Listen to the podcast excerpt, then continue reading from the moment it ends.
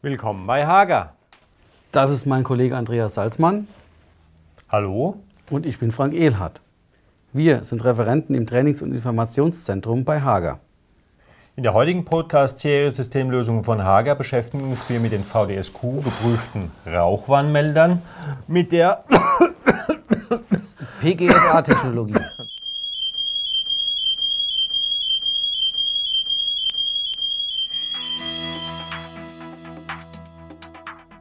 Wie du siehst, breitet sich Rauch im Brandfall sehr schnell aus. Daher ist es wichtig, frühzeitig zu alarmieren. Dann können Personen das Gebäude auch schnell verlassen. Rauchwarnmelder sind daher sehr wichtig, um nicht zu sagen lebensrettend.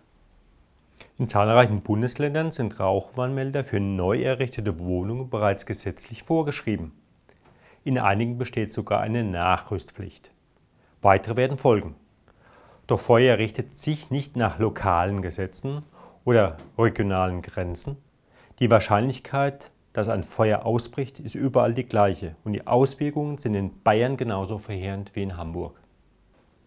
Andreas, wie funktioniert denn eigentlich so ein Rauchwarnmelder? Gibt es eigentlich Unterschiede in der Funktionsweise? Ganz einfach.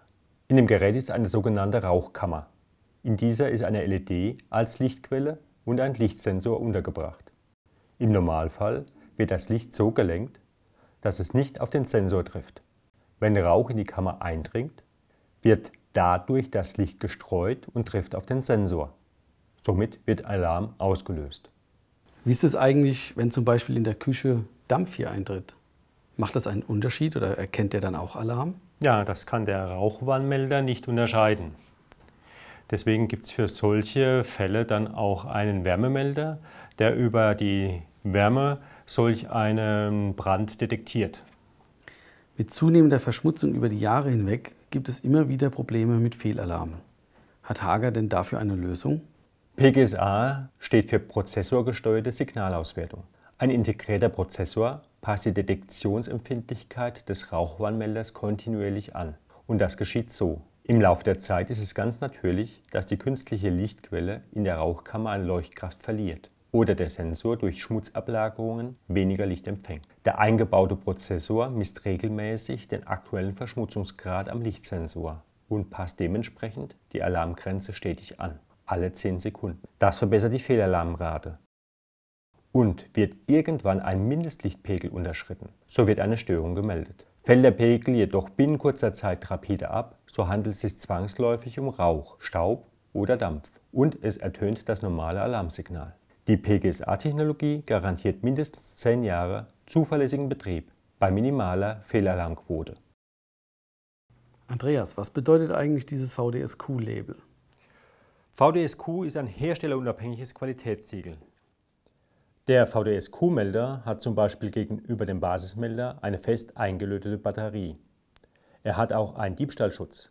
Nach Aktivierung kann der Melder nur mit einem Werkzeug entfernt werden. Außerdem ist er besonders stabil und hat einen sehr guten Schutz gegen das Eindringen von Fremdkörpern, zum Beispiel Insekten. Du siehst, die VDSQ-Prüfung stellt harte Anforderungen an die Melder. Ich verstehe. Daher kann Hager auch für 10 Jahre Funktion garantieren. Genau. Vielen Dank für Ihr Interesse an unserer Episode Rauchwarnmelder nach dem VDSQ-Standard mit der prozessorgesteuerten Signalauswertung. Wenn Sie das Thema gern vertiefen möchten, besuchen Sie unsere Fachseminare oder unter www.hager.de haben wir viele interessante Informationen für Sie zusammengetragen. Ja, und in der nächsten Folge sprechen wir über die neuen Dimmer von Hager, mit denen es möglich ist, dimmbare Energiesparleuchten und LED-Leuchtmittel zu steuern.